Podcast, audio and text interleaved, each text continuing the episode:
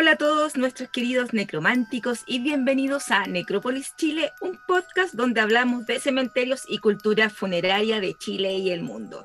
Yo soy Fabiola Cepeda, creadora del blog Crónicas Necróticas, y me encuentro como siempre con la grata, grata compañía de mi amigo Gonzalo Orellana, el creador de, obviamente, El Rincón del Gonza.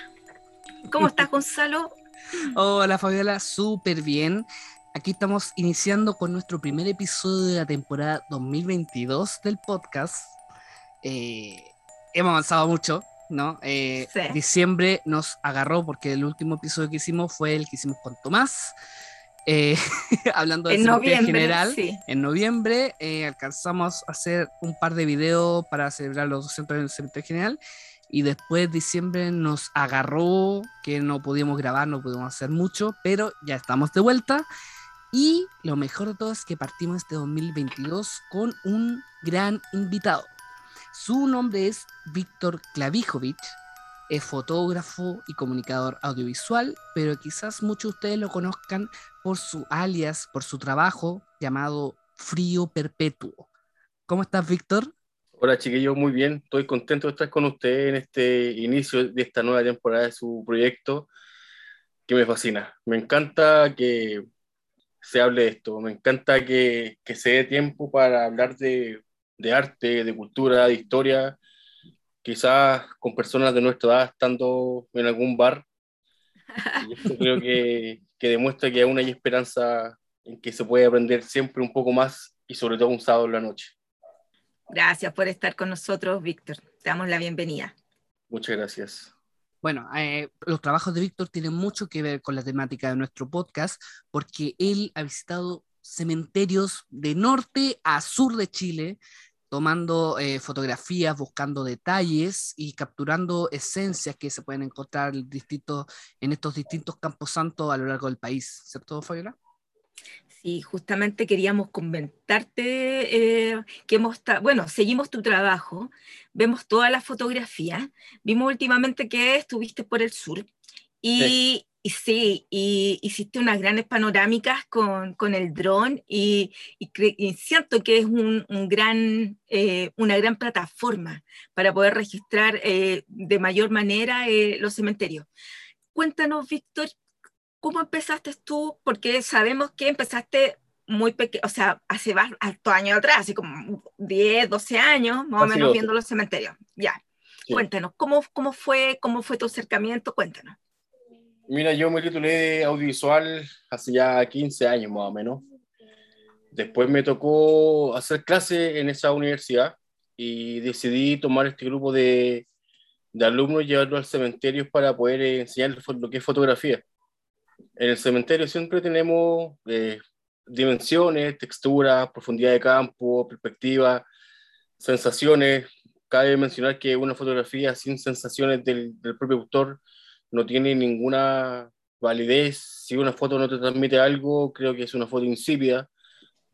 Y desde ese entonces, desde aquel 25 de junio del 2010, con la primera foto que hice, con una Canon de 3000, una cámara muy básica, eh, me enamoré de lo que puede captar. Me enamoré de la textura después de una lluvia, el barro en el mármol, la tierra seca, mezclarlo con los sentimientos más íntimos del ser humano, el egoísmo, el olvido, el no dejar ir, el, y por sobre todo, como bien dije ya, el egoísmo.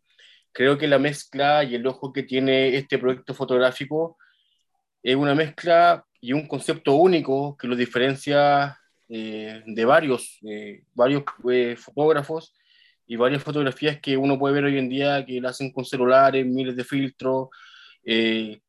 quiero que suene muy humilde, no quiero que suene pedante, pero eh, siento que lo que yo llevo haciendo ya hace 12 años, estos últimos dos años, eh, pre y post y durante la pandemia, creo que han salido mucho, muchas personas que, que creen porque tener cuatro filtros más en un celular ya, ya es fotógrafo. Ser fotógrafo para mí es poder que, capturar el mundo en un segundo y que quede en forma perpetua y no, y no, es, no es así la muerte. La muerte, después de tres, cuatro generaciones, la persona fallecida se olvida. Y este proyecto se enfoca en eso, en tratar de, de no, no matar las emociones que tenemos cuando la muerte se nos presenta. Qué bonito. Sí, me gusta, es como un, un tema de filosofía de vida. Sí, es muy íntimo, es, muy, es un proyecto demasiado íntimo. Yo el proyecto lo tuve bajo tierra, por decirlo de alguna forma, siete años, hasta que un día en, en el cementerio general, en noviembre del 2017, si mal no recuerdo, pasando por una, una época muy, muy mala eh, emocionalmente en mi vida, eh, me inserté en el cementerio general durante siete horas, llegué muy temprano y me fui al atardecer. Y en uno de esos, en un momento de descanso que tuve cerca de la capilla verde, un ícono del cementerio, eh, bajé a una catacumba que está al lado y me quedé mirando una escultura y yo dentro de mi, no sé si depresión, angustia, muy, muy modo doom dentro de mí, de mi ser, esta escultura me habla. Imagínate lo que te estoy hablando. Sí. Esta escultura me habla, ¿cachai? Y me dice, sé qué, estás puro guiando. Eh, toma nota, mañana te voy al diván y presenta tu proyecto y te va a ir bien, el nombre ya lo tení. Eso fue en noviembre. En febrero, en enero, perdón, me hago la cuenta en Instagram y fui al diván y el proyecto de los dos días fue acogido. Imagínate, quizás mi subconsciente me estaba hablando y no la escultura. Yo siempre he sentido que uno cuando está en el cementerio realmente es uno. Uno es el que se puede conectar con uno mismo. Hay personas que lo hacen quizás en la montaña, en la playa. Mi nicho fue el cementerio. Y ahí hice el público mi proyecto, la cual tuvo mucha aceptación. El primer día 500 seguidores, con dos fotos. O sea, fue algo realmente increíble. Hasta el día de hoy siento que no, no, no magnifico la, el alcance que tiene este proyecto. Imagínate que eh, en estos últimos cuatro años he podido recorrer mucho más cementerios que no he publicado. Por ejemplo, aquí en el cementerio ruso, aquí en Puente Alto, mm. lo cerraron un día sábado exclusivamente para mí dijeron, me llamaron, frío perpetuo, ¿sabéis qué? Ven para acá, vamos a cerrar el cementerio tres horas y es todo tuyo. Ay, qué Me pasó lo mismo cuando fui a Talca. Pregunté, me dijeron, usted es frío perpetuo, pase, está todo perfecto, muy bonito todo, lo que quiera. Y así me, se me ido abriendo las puertas en cementerio. O sea, cuando uno hace un trabajo profesional, dedicado, y que se note que hay un, no hay un interés final, sino que más bien mostrar el arte que rodea la muerte, que el, el concepto que manejo yo, se te abre muchas puertas y de buena forma. Sí, no, sí, total, absolutamente. Qué bonito. Eh, la verdad que, mira, mira, siempre me pasa con cuando tenemos invitados que uno va como con otra, otra perspectiva, ¿cachai? Que te van a hablar de otras cosas pero tú no estás hablando de, de sentimientos, de intimidad, de, mm, y que cosas que han pasado en tu vida, y eso se transmite en el cementerio. Exacto, exacto. De hecho, yo siempre lo he conversado, los directores de películas de terror, por ejemplo, las películas que han hecho se basan en sus vivencias y en sus propios miedos. Por ejemplo, Stephen King, que todo el mundo lo conoce, le tiene un terror a las sábanas. Y en todas las películas hay una cámara subjetiva corriendo por las sábanas. Es un miedo que él lo, supera a través de eso. Y quizá para mí no es el miedo a morir, ni el acto de estar muerto, sino que es qué hay, qué nos queda, qué dejamos, qué es lo que queremos dejar a lo que nos, a lo que nos siguen, o cómo queremos ser recordados.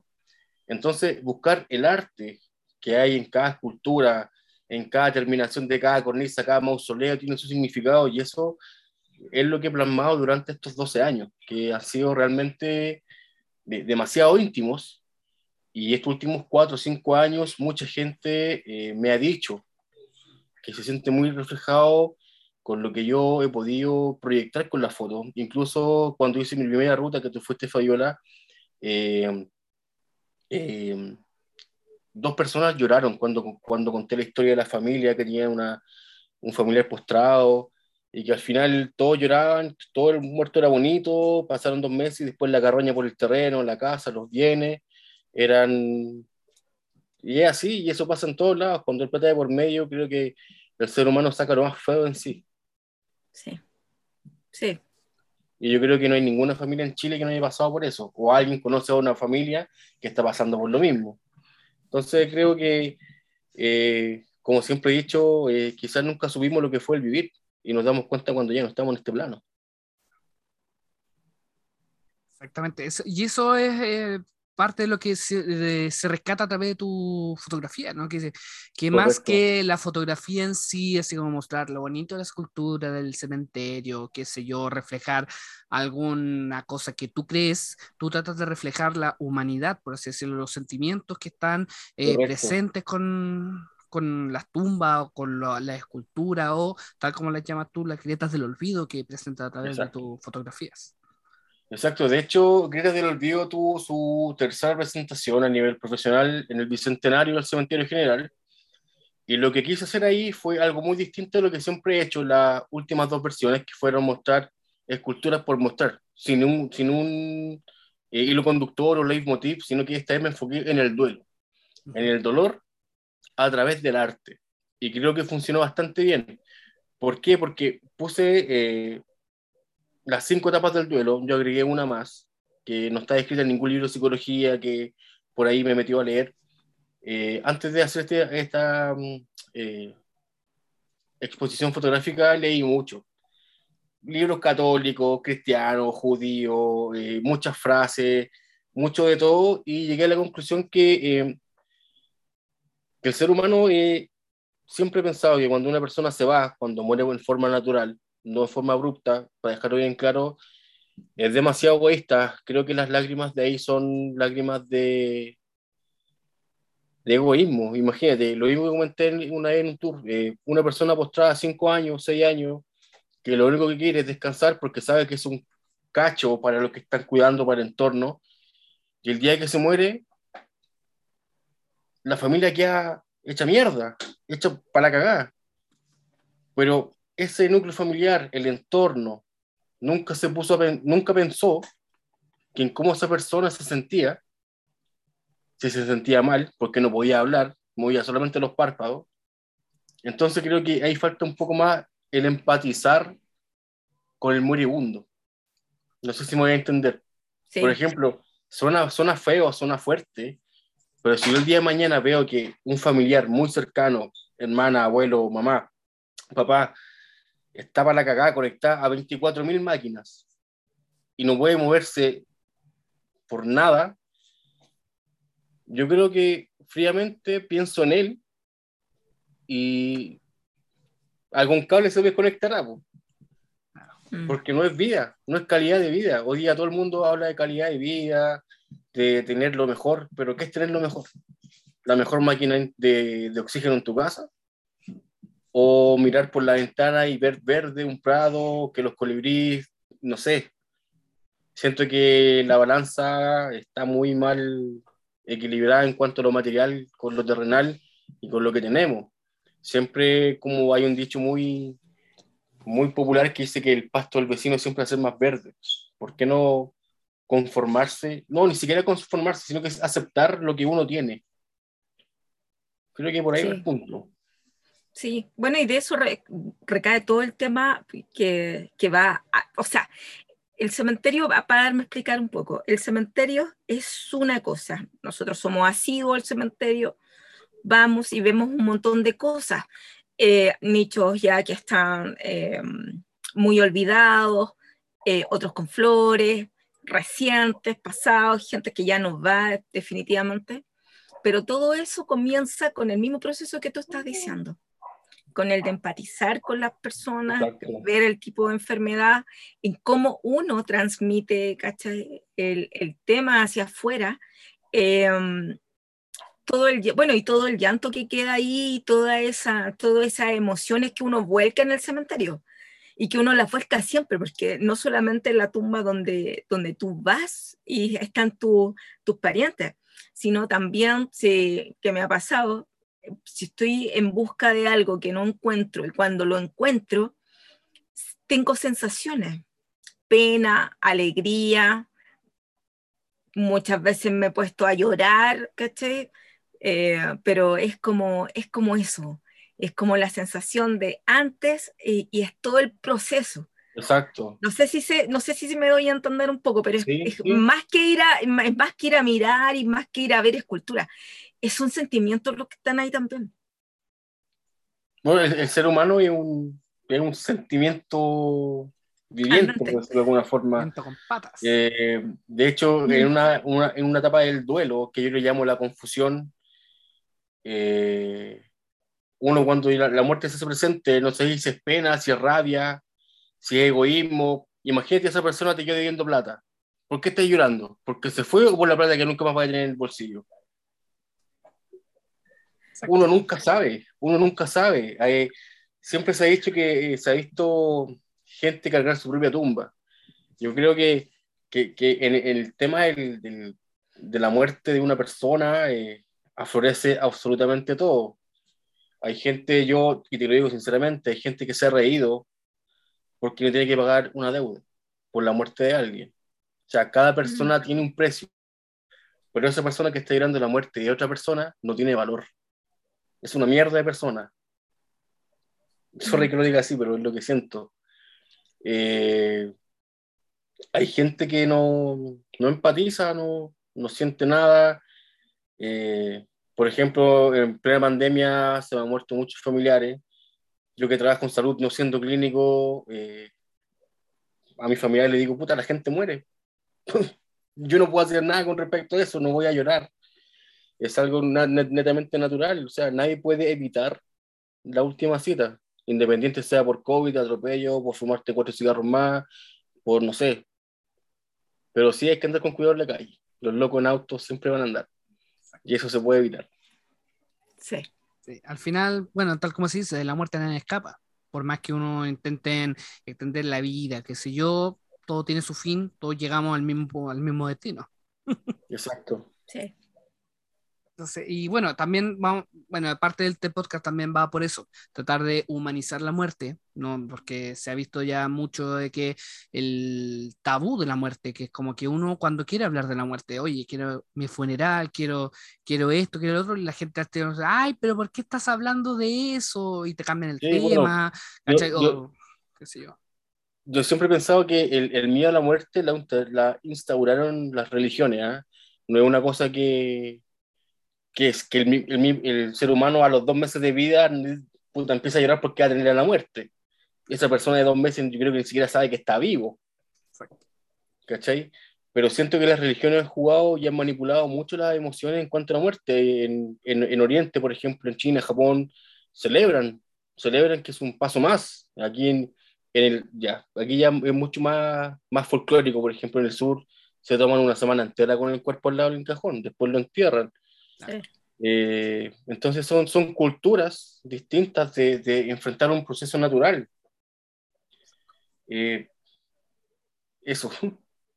No, sí, sí. Es que sí, pues son distintas, son distintas formas de tomarlo. Y qué raro porque la religión se supone que tú vas y te preparas para la otra vida. Se supone que esta vida tú te preparas, eh, claro, para, para una vida mejor. Se, supone. Pero sí, eh, todo el tema con la muerte está muy, muy mal. Sí, como decía Gonzalo, está como muy mal mirado, muy tabú todavía. Y, y, no, y para eso estamos hablando, si en el fondo eh, a lo que hay allá también es la muerte trae vida. De todas maneras, de todas maneras, todos los días nace y muere gente, un siglo que nunca, nunca, se va a acabar, al menos que llegue un meteorito y no va a desaparecer de un pencazo, pero ah, poco probable. y si llega a pasar, yo no voy a estar vivo. 40, 50, 100 años más. Claro. El que, esté en ese momento que se haga cargo, pero yo ahora estoy viviendo el presente más. sí, está bien. Oye, Víctor, eh, bueno, queremos andar un poco más en tu vida porque recién nos mencionaste que trabajas eh, para salud. Eh, queremos saber en qué está relacionado tu diario vivir con la salud y obviamente si es que está de cierta forma relacionado también con tu trabajo fotográfico, el cementerio y la muerte. Sí, mira, está todo vinculado. Yo llevo un poquito más de 11 años trabajando en un hospital clínico aquí en Santiago. Y mi función como audiovisual es rescatar y grabar y editar imágenes eh, docentes para uso clínico eh, de una universidad.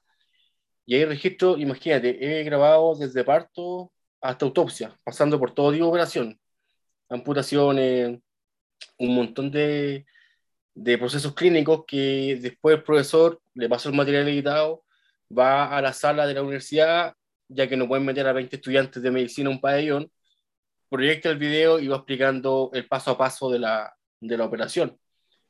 Y ahí llevo ya 12 años y obviamente está vinculado con el tema de la muerte porque aprendí justamente donde trabajo a ver la muerte sin morbosidad, a ver la muerte como algo natural, a ver la muerte como el diario vivir, a, ver la muerte como parte de ti. Aprendí a, a convivir con la muerte. Ni te cuento cuántas veces me he quedado en el ascensor cuatro o cinco pisos con la mantequillera donde transportan los cuerpos, más el, el mantequillador, no sé cómo decirle, al, al, funcionario que transporta los cuerpos, y conversando de la vida con un cuerpo eh, ahí en un cerrado en una cabina de 3x2, como si fuera algo natural. La gente no tiene idea cómo es. Pero las veces que le he dicho, aquí iba una persona fallecida, quedan más pálido que Gasper. Entonces la gente se asusta, la gente le tiene miedo a la muerte. Yo no sé si es tenerle miedo a la muerte o cómo se va a morir. Creo que siempre ahí he tenido la, la duda y creo que nunca me he puesto a pensar bien en profundidad con el tema de cómo me voy a morir, si me va a doler, qué será la muerte. Siempre también me, he preguntado cómo es que la muerte es. Nadie sabe, nadie le ha visto la cara a la muerte, nadie ha vuelto de la muerte para decirnos, no, o sea, que la muerte es buena, la muerte es mala. Te moriste, tres Padre Nuestro y muchas gracias por tu aporte. Pero la gente le tiene miedo a raíz de no sé qué al tema de morir. O sea, debe ser terrible. Imagínate ir cruzando la calle y pasa un guano a 100 por hora. Nunca supiste. Mm. Cuesta que te des cuenta de que, de que estás muerto. Exacto, nunca supiste que, que moriste. Pero sí, y vuelvo al tema del egoísmo, estar cuatro o cinco años postrado y saber que algún día te vaya a morir, y en ese lapso de tiempo estás sufriendo porque tu entorno dejó de hacer sus cosas por ti, sabiendo que igual vas a morir.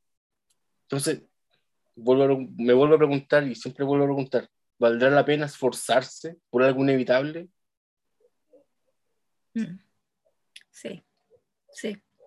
Creo que si el ser humano se cuestiona o se plantea la, la muerte de otra forma, creo que sería todo muy distinto. Creo que habría menos salas de espera en hospitales llenas por familiares que médicos, que realmente son los que valen la pena en ese momento. Yo me acuerdo un momento después de una operación, eh, una señora X, 60 años, le empezó a rezar en la sala de espera y digo, eh, que Dios salve a mi marido.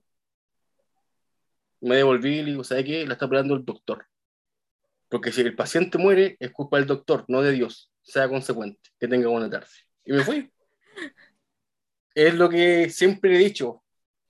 ¿Por qué mezclar cosas terrenales, reales, tangibles, con un bestseller? Siempre he pensado lo mismo. O sea, creo que decir que Dios me, dé, me, me ayude en algo. Si, si, tú no te esforzas en algo, no va a nada. En cambio, si te esfuerzas, puedes lograr muchas cosas. Sí, si tú lo ves así, eh, tienes toda la razón. O sea, hay gente después que se enojan con Dios, ¿caché? Ah, ese otro punto Dios, que Dios permite que ella se murió y era tan buena persona. Eso fue lo que en un punto de la exposición fotográfica eh, mencioné, que fue la negación. Hay mm. una escultura que sale mirando al cielo con, con, los brazos, con la mano en el pecho, pidiendo explicación de por qué, por qué mi familiar y por qué no otra persona. ¿Por qué? Claro, claro. Hay una, una, revolución, una revelación contra un ser superior, pidiendo explicaciones de algo que todo el mundo debería ser de chico. Todos vamos a morir. Sí. Es lo único cierto en la vida. Vamos a morir. Y te quería hacer una, una te quería, quería llevarte, más que nada que hacerte una pregunta o algo así, quería llevarte hacia la exposición que hiciste ahora en diciembre eh, por lo del bicentenario del cementerio general, eh, que fue, y lo voy a decir, ya lo había dicho antes, lo voy a decir abiertamente, fue lo único que hizo el cementerio y que lamentablemente no fue muy publicitado por el cementerio. Siendo que el bicentenario, y como ya lo habíamos dicho y como lo hemos hablado con Gonzalo, para nosotros fue sumamente importante y fue una lástima que haya pasado tan inadvertido y fue una pena de que tu exposición no haya, no haya tenido el realce que verdaderamente tenía. Cuéntanos tu experiencia con respecto a eso, eh, todo lo, obviamente, el, el, preámbulo, cómo fue, cuéntanos. Mira, fue todo muy rápido. Yo siempre he tenido contacto con, con personajes que, del cementerio y resulta que yo iba a exponer en su momento hace tres años atrás. Eh, el motivo que no se pudo porque lo desconozco. Y, el año pasado, más o menos como en mayo, junio, eh, los chicos de Costur empezaron nuevamente con el tema de, lo, de las rutas patrimoniales, eh, las rutas que ellos hacen, que son bastante buenas y de las cuales también participo y se me dio la oportunidad de volver a retomar el contacto con estas personas.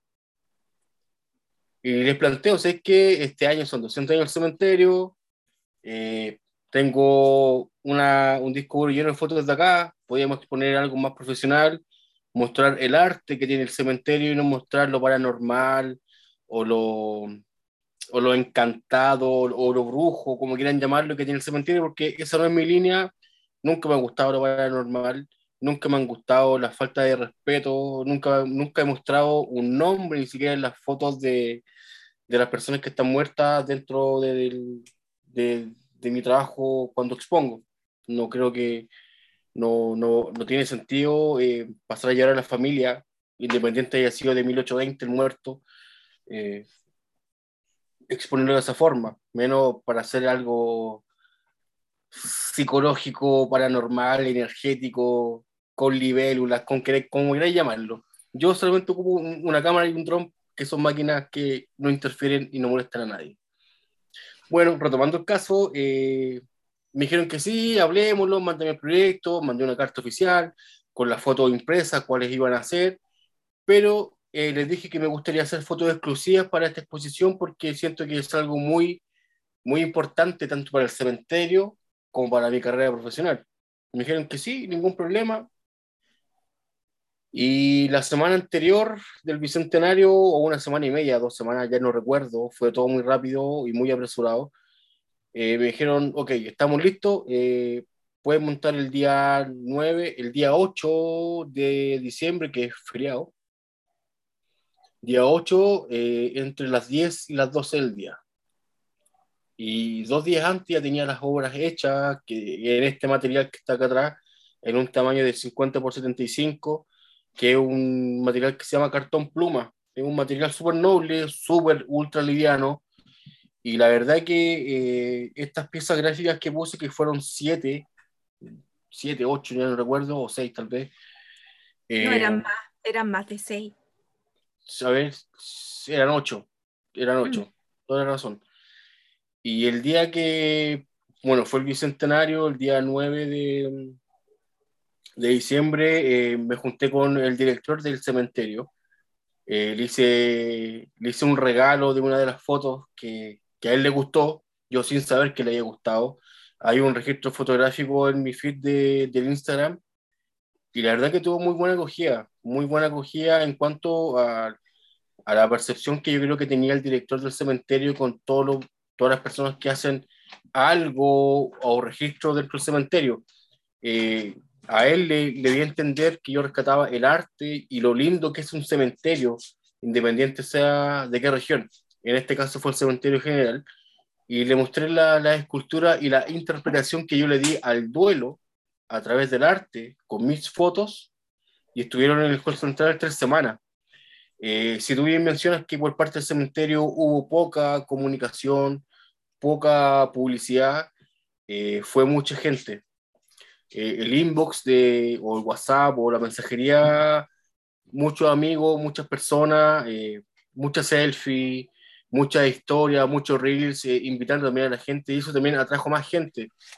Creo que ese puro día del Bicentenario me agregaron 100 personas. Entonces igual eso habla solamente bien por, el, por lo que se hizo, independientemente de lo, de la, no quiero decir mala gestión, ya lo dije. Eh, Te lo penca. Eh, comunicacionalmente que, que, que se hizo, pero para mí lo más importante hayan sido 2, 3, 5, 1500 personas que hayan visto la exposición que mi trabajo eh, como frío perpetuo eh, va a quedar registrado en la historia, en los libros que quizá algún día más adelante va a haber otro frío perpetuo. Eh, voy a decir, ¿sabes qué? Eh, en el Bicentenario esta persona expuso y es mi inspiración. O sea, yo no quiero ganar plata con esto, no, para mí no me interesa, no me interesa en lo absoluto. Ahora, si me van a oficiar algún viaje por algún cementerio, bienvenido sea. No lo voy a, no lo voy a negar no lo voy a regresar, pero, pero sí, esto lo, lo, hice por, más que nada por, por demostrarle a la gente que cuando uno quiere hacer algo lo puede hacer bien. No tengo porque yo perfectamente podría ir al cementerio a las nueve de la noche y no me van a echar a patadas. No me voy a, no, no me voy a esconder en un rincón ahí hasta que pasen los guardias. Yo entro al cementerio por la paz, saludo a todos los guardias cuando salgo por Recoleta y todos me conocen. Lo mismo me pasa en el cementerio católico. Hoy, una vez fui con mi auto y un tipo me lavó el auto solamente porque fui el chascón de la foto. imagínate. Imagínate. Oye, ahondemos en eso también, en, el, en, lo del cementerio católico. Sabemos con Gonzalo que tú también hiciste, eh, hiciste algún recorrido, hiciste exposición. Sí, el año 2019 2019, sí, en mayo del 2019 para el Día del Patrimonio Cultural, que fue un fin de semana entero en realidad, porque fueron como tres días, de un miércoles a un domingo. También ex, eh, expuse ocho fotos, el mismo material, pero un poco más grande, en 90 por 60, como una tele de 50 pulgadas más o menos. Las fotos de las esculturas más icónicas del, del cementerio católico. Y la verdad que estuvo bastante buena acogida porque fueron como 700 o 800 personas en total. Entonces fue, también fue un impulso a lo que es mi carrera fotográfica. Eh, ahí tenemos la escultura de Alegoría de la Ciencia. Yo, de verdad, el nombre de arquitectos que hayan hecho la escultura soy pésimo, como para acordarme de algún guan que trajo alguna película. Para mí, en la película y no cacho de nombre, a menos que me preguntéis por Scarlett Johansson ahí es distinto. Pero por nombre de arquitecto, alguien que hizo alguna obra, no, no tengo memoria para eso. O sí la tengo, pero nunca la he desarrollado, la verdad. Ya. ¿Cachai? Porque me fijo más en los detalles. Entonces, en el 2019 eh, se hizo una exposición ahí que fue bastante bonita porque la entrada del cementerio católico es bien helada, es bien fría, corre un viento tremendo. Uh -huh. La gente, antes de comenzar esta, esta ruta, estos tours dentro del cementerio pasaban por la, por la exposición y uno de los comentarios que me marcó de esos años fue como que gracias por llevarme al cielo a través de la foto. Creo que esa fue una, una buena frase que, que quizás no pretendía escuchar nunca en la vida, pero creo que logró que traspasar el sentimiento mío a una persona a través de la foto. Ya con que una persona me lo haya dicho, me siento completamente pagado. Es que así es el arte. Bueno, así es el arte. Sí. Bueno, otro de los ámbitos que queremos dar contigo y que lo has mencionado varias veces a través de, de este episodio es el asunto de los Ghost Tours de los tours sí. que haces tú, que, que, organizas, también nos gustaría conocer un poco más eh, y también para que la gente pueda conocer más tu trabajo también con los Ghost Tours y lo que realizas con ellos. Perfecto, mira, Ghost Tour es una empresa que está ya instaurada desde siempre en el consciente colectivo de la, de la sociedad y sobre todo aquí en Santiago. Eh, la verdad que últimamente me han asociado mucho a Ghost Tour yo te participo activamente con ellos desde julio, eh, como detrás de cámaras, por decirlo así, y desde eh, octubre del año pasado me propusieron hacer una ruta, una ruta fotográfica eh, y una ruta de lo que hemos estado hablando, de lo que es el duelo a través del arte. Entonces, eh, creo que se ha hecho una buena mezcla de, de estas dos cosas. Eh, yo, eh, por lo general, por lo general en el, en el Ghost Tour eh, soy como acarreador de gente, para que la gente no se escape. Yo soy súper sincero, de noche en el cementerio me desoriento, pero a cagar. Una vez me, en, como anécdota la voy a contar, como talla, me tocó entrar con un grupo a un, a un pabellón, a un pabellón espejo, lamentablemente, espejos que para allá es igual que para, para ambos lados es igual, idéntico. Y cuando ya hicimos el recorrido por este mausoleo, por este pabellón, los saqué por el otro lado. Y al otro lado estaba la puerta clausurada con un, con un andamio, una carretilla, weón. Y no me quedó otra decirle que, a los asistentes decirle que aquí cagamos, nos quedamos acá. Alguien nos cerró la puerta. Después me di cuenta que al frente mío estaba la salida original. Entonces, Bueno, Entonces fue Bueno. chistoso porque ver la cara, mi cara de preocupación de que, qué mierda pasaba, pero fue, yo creo que fue mejor ver la cara de los asistentes al saber que no había salida, que estaba bloqueado por un andamio y una carretilla. Entonces, puta, fue error mío. Por ahí aprendí ya que, que de noche hay que tener mucho cuidado en un cementerio. Entonces, mi función principal en ese entonces era así: acarrear a la gente, guiarlo, alumbrar el piso, el cementerio no tiene un, un suelo de mármol, por ejemplo, que, que sea parejo, entonces eh, es súper fácil caerse. Y desde octubre eh, planeé mi ruta, planeé muchas horas de trabajo, trazar la ruta, con cronómetro en mano, con, con distancias recorridas, con todo lo que uno prepara como una clase, por decirlo así, de arte. Y llegó el día 13 de noviembre, fue una ruta fotográfica. La ruta partió dos horas antes de, de, lo habitual, que son de las 9 hasta las 12 de la noche, y mi ruta fue desde las 7 hasta las 10. Entonces agarré eh, la, la, hora desde las 7 de la tarde hasta las 8 y media, un cuarto para las 9, que hay, que hay un lustro y luz natural donde se puede apreciar más el arte. Y creo que esas fotos que la gente que hizo en ese momento fue un, un amarillo, una tonalidad, pero exquisita creo que es las personas que asistieron a esa ruta fueron favorecidas con el tema de la luz. No siempre es así. Entonces, mi ruta en ese sentido se basó, bueno, Fabiola estuvo presente, esa cuarta foto Sí, también me, me sí. mandó varias, y me enfoqué en eso, en el duelo. eh, la primera parte fue netamente fotográfica, un poco de arte, lo que es el, el arte barroco, el arte romano, el griego, simbología, y después fue netamente ya sensaciones, experimentar cosas eh, nublándote la vista, o sea, no nublándote, sino que apagándote la luz, eh, recorriendo lugares que quizá de día lo podéis pasar comiendo chicle y silbando, y de noche lo pasáis agarrado de la mano, cagado de miedo.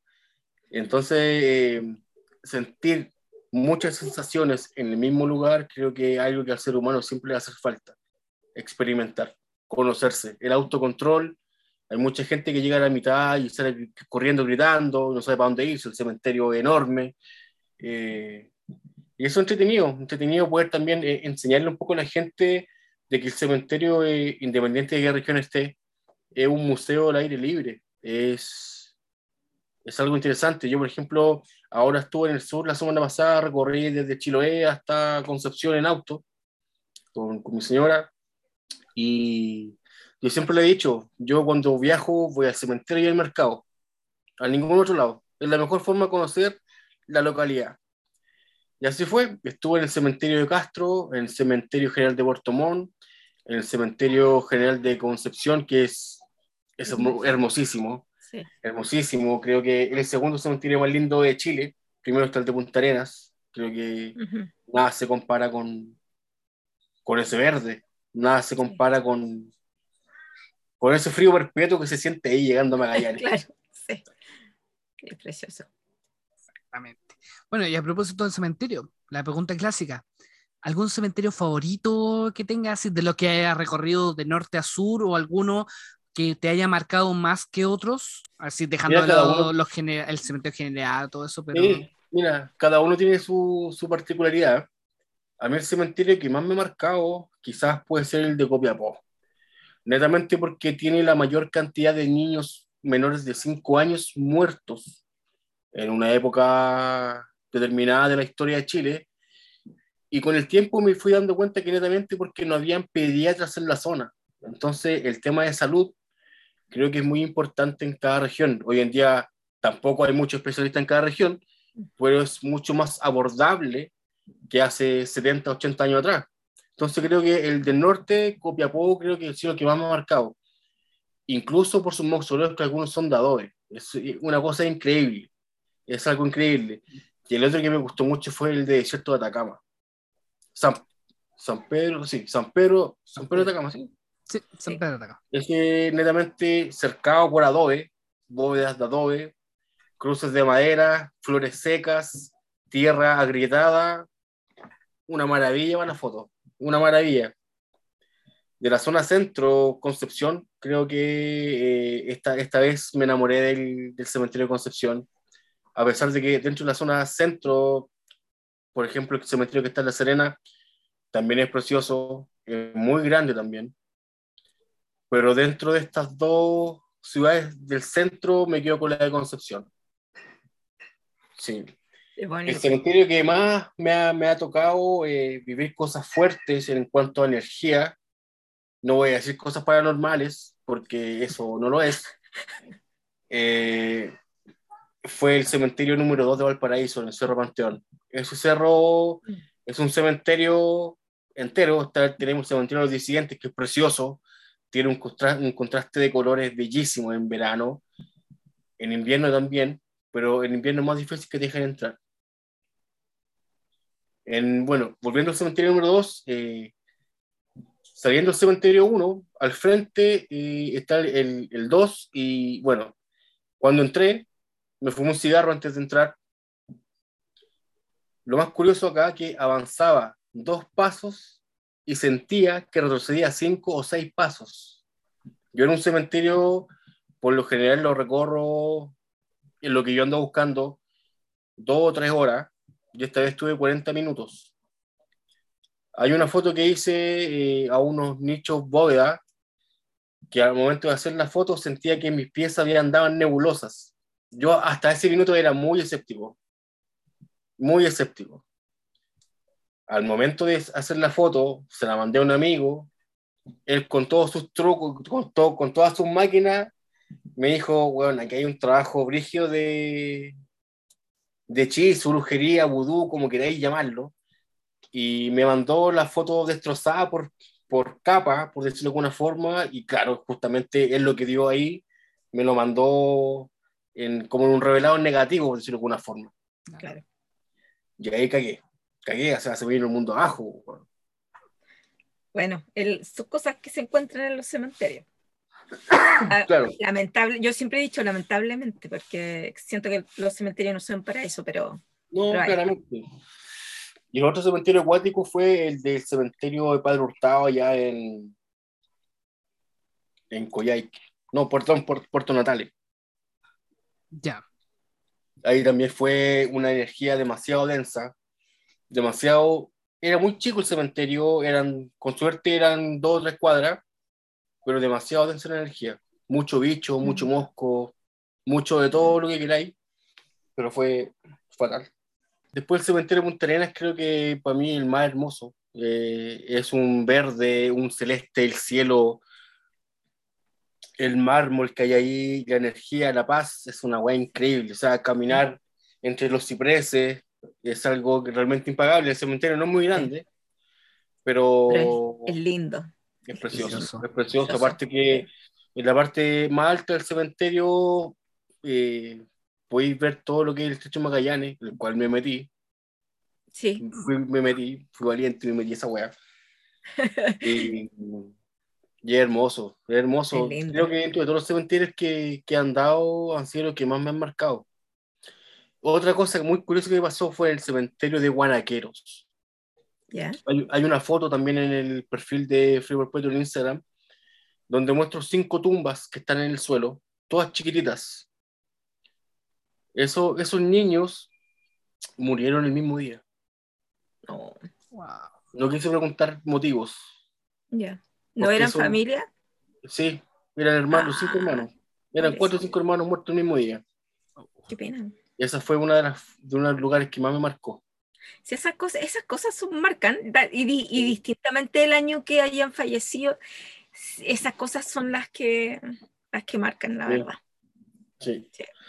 Bueno, y retomando el tema, bueno, el cementerio en general, el cementerio que me, que me vio nacer en esto, que me dio la oportunidad de, de descubrir que tenía un ojo único para poder llegar a la intimidad de la muerte. Llegar al, imagínate, morir y que te entierren en un sendero, weón. Puta la weá, fome, po, weón. Sí. Ni una gárgola, weón, no, puta, no sé, por último, no sé, en el general, weón, tenéis de todo, tenéis de todo, de todas las partes culturales, desde las judías, tenéis el patio de los gitanos, tenéis mucha gente, mucha, mucha historia, mucha cultura. El patio de los disidentes es uno de los mejores patios para hacer fotos. También Sí. tenemos ahí el, el, el, el- el ángel de Monteverde, también repetido dos veces, uno sin cabeza, Sí. Exacto. que son hermosísimos. No, yo sí, como trabajo bonito. cerca de ahí, yo de repente en verano, cuando no tengo mucha pega, me voy a fumar para allá. po. Voy a fumar, a pasar la hora de almuerzo, súper fresco. Porque no es chiste, y aparte que no sentí ni la bulla, a pesar de que está en la avenida Sañartu, que Ujú. es la cagada con las micro, el ruido que hay, adentro no se escucha nada. No, si adentro no se escucha nada, si es una paz. Es una paz ir al cementerio. Sí, Sí. Incluso hasta para ir a meditar. sí, de todas maneras. Bueno, No, sí, cada cementerio tiene, tiene su, su energía, como la llamas tú, su, su Sí. esencia, que a cada uno lo, lo marca o le, le llega de distintas formas. sí. Una vez iba camino a Uyuni, Bolivia, eh, lamentablemente, y la única forma que hay de llegar para allá es en bus, 12 horas desde Carama y 14 horas desde mismo Bolivia, que es La Paz. Imagínate, Sí. cruzar todo lo que es el desierto para llegar para allá. Pero lo, lo bonito de todo eso es que el, el, el folclore y la cultura que tienen los, los indígenas, eh, cada 20 kilómetros me encontraba como un cementerio con cinco tumbas. Mira, Precioso, bonito. precioso, es bonito. Pero, ¿qué pasa con la gente que se viene más acá para ir a recordar su, o conmemorar un, un año de, de muerte? O sea, la gente lo irá a ver. O solamente el recuerdo está en cada ser. Porque, y lo otro que me pasa hoy en día, que siento que la gente que va al cementerio a conmemorar la muerte de alguien, de un abuelo, una madre, creo que es para puro hacer, hacerse el, el pulento en redes sociales. Siento que se sacan la foto con el remolino y el nombre de la mamá, o el papá, o el familiar, quien sea, para decir, tengo que recordar. Weón, eso queda para ti. ¿Cuál es la culpa que carga esa persona, weón, para estar metida todos los días ahí? También un buen punto también el tema de la muerte con la culpa. Siento que Sí. Frío Perpetuo abarca todo eso. eh, el egoísmo, la culpa, eh, la ira, la negación, la nostalgia, el recordar, el mantener vivo un, un recuerdo, más que la, obviamente la persona no, pero el recuerdo de, la, de las vivencias. Yo, por ejemplo, tengo la costumbre desde los 15 años más o menos de no ver a, los- a las personas detrás de un vidrio. No los puedo ver Ya. por decisión propia. Hace poco mu- murió mi abuela en septiembre y yo estaba en, en el Valle del Elqui. Llegué, me avisaron que murió y me tuve que volver. Fue un viaje que no, no pude disfrutar. Y yo todo el camino manejando serio, recordando, recordando momentos. Y me dijeron, pasa a ver a tu abuela. No, no la voy a ver. ¿Pero por qué? Porque no quiero, quiero mantenerla viva con mis vivencias. No quiero quedarme con su última imagen que es detrás de un vidrio. Claro. Y jamás lo he hecho. Creo que y me funcionaba bien porque, no sé, te nombran a tu abuelito. ¿Qué imagen tenés de él? la urna, en la capilla, en la casa, detrás de un vidrio. Entonces creo que esas cosas ya más es de cada quien, pero mi, Sí. mi, mi personalidad, mi filosofía, creo que va más por ese lado, de recordar de buena forma y las malas también, porque de Claro. cada cosa mala uno aprende. ¿No? Y eso lo Entonces- reflejas en, tu, en, en el arte que, que tú estás Sí, expresando. Sí, Sí, todo lo que está en frío respeto es una vez que el sentimiento es muy íntimo mío, que mucha gente también lo comparte. Y mucha gente también eh, se ve reflejada en lo que también de repente mueve la bola y escribo algo, no sé, alguna frase, cosas que se me ocurren en el, en el momento nomás. Pero no es algo que, puta, el día de mañana quizás haga un libro ya más, más filosófico, pero terminando estas tres regiones que me faltan, que son dos del norte y una del sur, voy a, voy a hacer un libro, que siempre ha sido mi propósito con este proyecto. Qué Por, por bueno. cosas de, por cosas de pandemia no lo pude terminar antes, pero ahora lo, ya me mentalicé y voy a viajar, pero no en auto esta vez porque se maneja mucho y es muy agotador. Y Sí. voy a lograrlo. Quiero terminar con un libro. Bueno, Buenísimo, sí, buenísimo. bueno. Así que cuando ya tengas el libro, estás invitado para venir a hablar también del libro, presentarlo. Bueno, por supuesto, no, sí. De hecho, y- De hecho, van a estar eh, ustedes también eh, mencionados en la, en la, en la- el agradecimiento. Hay mucha gente que ha pasado por este proyecto, eh, que me ha motivado, que me ha tirado mucha mierda, que se ha reído de esto. Y la verdad que cada vez que hago una exposición de fotos, son los primeros en sacarse una selfie. Eh, para decir que están ahí. Entonces, a esa gente va dedicado a todo esto. Buena, buena, está bien. Así que, bueno, para toda la gente que esté interesada, Víctor, si nos puedes dar tus redes sociales, tus trabajos, para que la gente también te puedan seguir, puedan ver tus fotos, tus proyectos, por favor. Tengo una página web media tiradita, pero está. eh, tengo que actualizarla que es www.freeperpetuo.cl. Ahí pueden hacer un recorrido visual y virtual eh, de lo que son los cementerios y la cultura que rodea la muerte de Arica Punta Arenas. Frío Perpetuo en Instagram, que lo actualizo siempre, todos los días subo una o dos cosas. Hace poco tengo un TikTok eh, que me, me- Sí. o sea, no le va bien, pero, pero está. siempre, siempre hay algo- alguien que comenta algún tipo de dato, alguna curiosidad del cementerio que estoy visitando. Bueno, eh, y eso, por el, el- el Facebook personal que es Víctor Krejovich, que me pueden enviar invitación y cuando elimine a alguien los puedo aceptar porque lo tengo saturado. Eh, ya. o alguien que me elimine, porque siempre hago un filtro. Yo no me doy el tiempo de eliminar gente, sino que posteo algo pesado y la gente se elimina Y la sola. gente se va. Es, un, es un buen filtro. Y eso mismo es filosofía de vida. Uno, Bueno, uno no bien. tiene que caerle ayer a la gente, uno tiene que ser y parecer. sí. El que está, está y el que no, puta, No deseo suerte, lo mejor y chao nomás. Así que eso, bien. los dejo a todos invitados que puedan seguir el proyecto. Es un proyecto bastante bonito, un proyecto muy íntimo, eh, que refleja el sentimiento más íntimo que, que tiene el ser humano cuando la muerte se presenta. Y quizás después de todo esto, o después que vayan a algún tour, los tours están suspendidos hasta el momento por el tema del COVID. Ujú, sí. Marzo, abril, yo creo que recién va a haber una, una conversación ahí con, con gente de Costur y puedan asistir y entender que, que la muerte es algo natural, que la muerte está detrás de ti a 5 centímetros a la izquierda. Sí, te está respirando en la nuca. Exacto. Es así como estamos ya llegando al final de este episodio de Necrópolis Chile, junto con Víctor, arroba frío perpetuo Klavijovic, y obviamente contigo, Fabiola, a través de sus redes sociales y su proyecto de arroba crónicas-necróticas, con todas sus fotografías e historias y próximamente libro. Sí, sí, en eso estamos, en eso estamos. Ya terminándolo. Pero Yo creo que es un buen proyecto terminar lo que uno hace con un libro, recapitulando Claro. todo. Creo que eso que es el punto máximo de que se pueda reflejar en lo que uno hace. sí, sí, tienes toda la razón. Tienes toda la razón.